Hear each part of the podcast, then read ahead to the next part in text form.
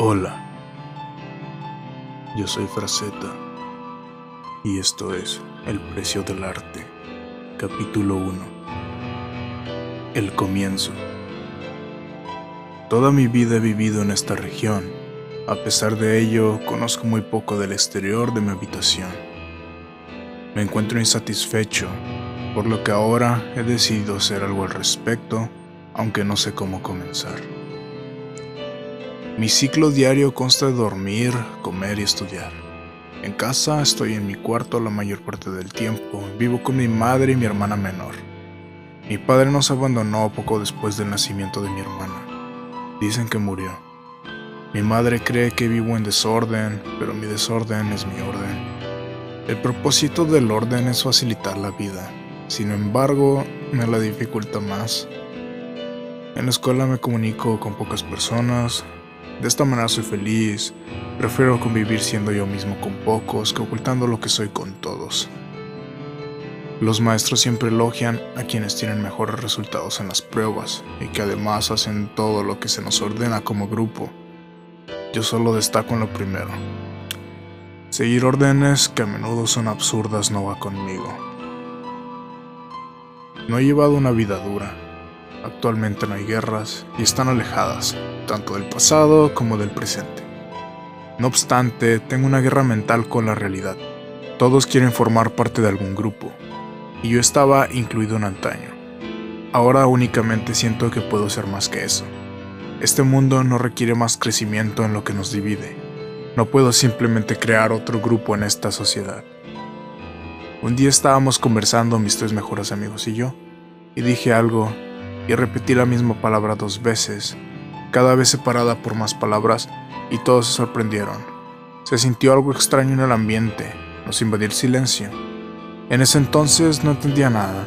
Entonces, luego de vernos unos a otros por unos 200 latidos, Ernest dijo que esa palabra hizo algo. La palabra en sí no era relevante. La frase era importante, pero la palabra carecía de poder por sí sola. Marco repitió mis palabras. Él siempre ha tenido una casi terrorífica memoria. Entonces, Ledio rápidamente escribió las palabras. Estuvimos analizándolas durante mucho tiempo, luego en su casa cada quien. Seguíamos pensando en lo que pasó en aquel momento.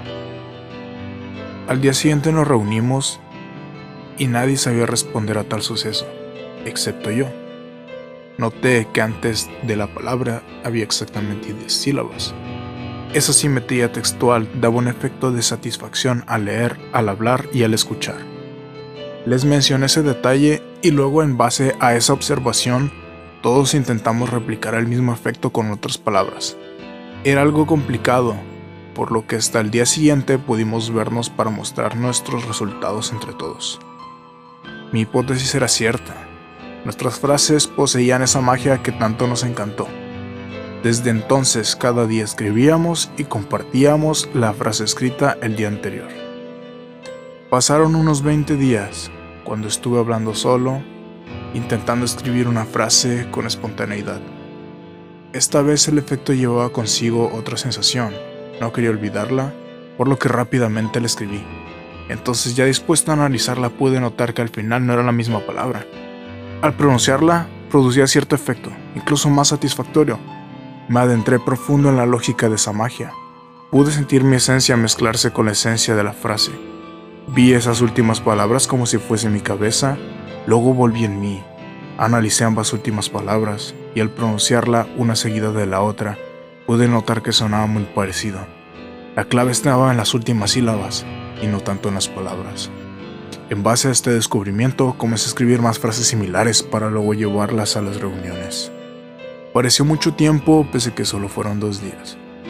Pero al fin llegó el gran día. En esta ocasión estábamos Marco, Ernest y yo. Les mostré los frutos de mi descubrimiento sin siquiera explicárselo. Notaron que las frases no eran como de costumbre. No obstante, no entendieron qué las hacía tan diferentes. Al finalizar cada una, podía ver el asombro en el rostro de ambos.